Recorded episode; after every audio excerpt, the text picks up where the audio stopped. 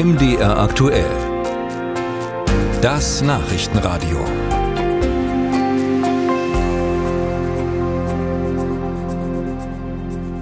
Was bewegte die Welt in diesem Jahr am meisten beim Krieg Russlands gegen die Ukraine? Es war der Absturz von Jewgeni Prigoschin. Zunächst wurde er gefeiert für die militärischen Erfolge seiner Wagner-Truppe. Dann legte sich der frühere Putin-Vertraute mit dem Verteidigungsministerium an und startete so etwas wie einen bewaffneten Aufstand. Zwei Monate nach dessen Ende kam er bei einem Flugzeugunglück unter ungewöhnlichen Umständen ums Leben.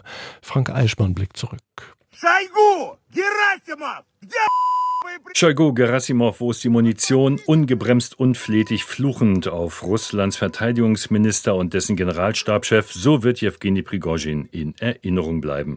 Wochenlang schimpfte Prigozhin im Frühjahr öffentlich über die Unfähigkeit, die Korruption der Militärführung in einem Land, in dem auch in diesem Jahr schon leiser Protest gegen den Krieg gegen die Ukraine zu drakonischen Haftstrafen führte. Prigozhin konnte sich das als Chef seines Privatmilitärunternehmens Wagner leisten, das in einer brutal geführten Schlacht um die ukrainische Stadt Bachmut eingesetzt wurde oder Artjomowsk, wie die Stadt in Russland genannt wird. Am 21. Mai zitierte das russische Fernsehen den Pressedienst des Präsidenten. Artjomowsk ist befreit. Wladimir Putin gratuliert den Kämpfern der Wagner-Gruppe und den Soldaten der russischen Armee.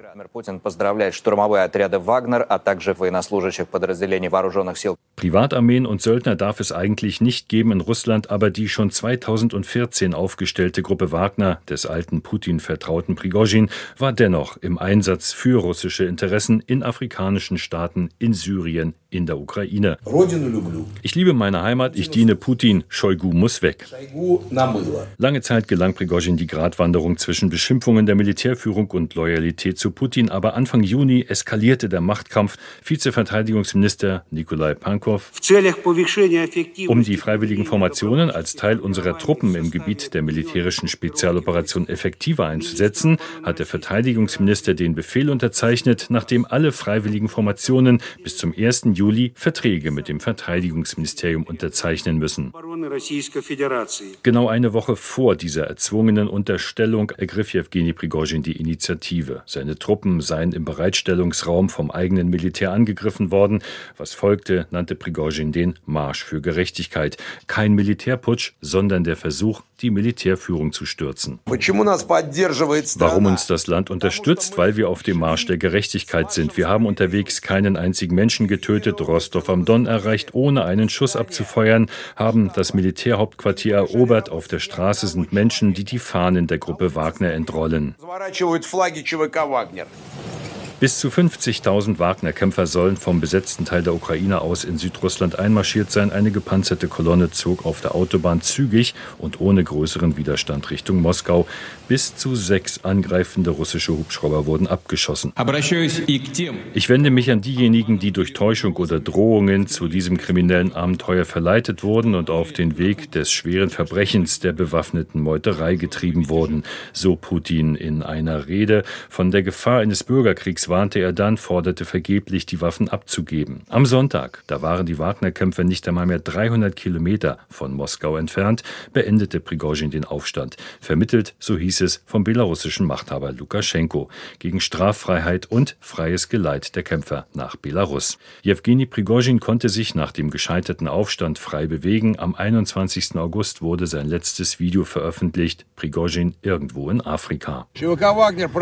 Die Wagner-Gruppe führt Aufklärung Aufklärungsaktivitäten durch, macht Russland auf allen Kontinenten noch größer und Afrika freier. Zwei Tage nach dieser Veröffentlichung und genau zwei Monate nach Beginn des Wagner-Aufstands stürzte Jewgeni Prigozhins Privatflugzeug auf dem Weg von Moskau nach St. Petersburg über dem Gebiet Tver ab. Prigozhin und neun weitere Passagiere starben. Abgeschossen Nein, Selbstschuld, so beendete Präsident Putin das Kapitel Jewgeni Prigozhin Anfang Oktober endgültig.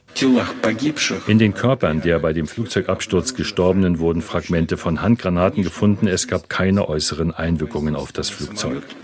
Und dann habe man ja bei einer Durchsuchung im Büro der Wagner-Gruppe im Sommer fünf Kilogramm Kokain gefunden, so Putin weiter. Aber leider, leider habe es keine Drogentests bei den Abgestürzten gegeben. Unrühmliche letzte Worte für einen alten Weggefährten, der Russland für ein Wochenende im Juni erschütterte.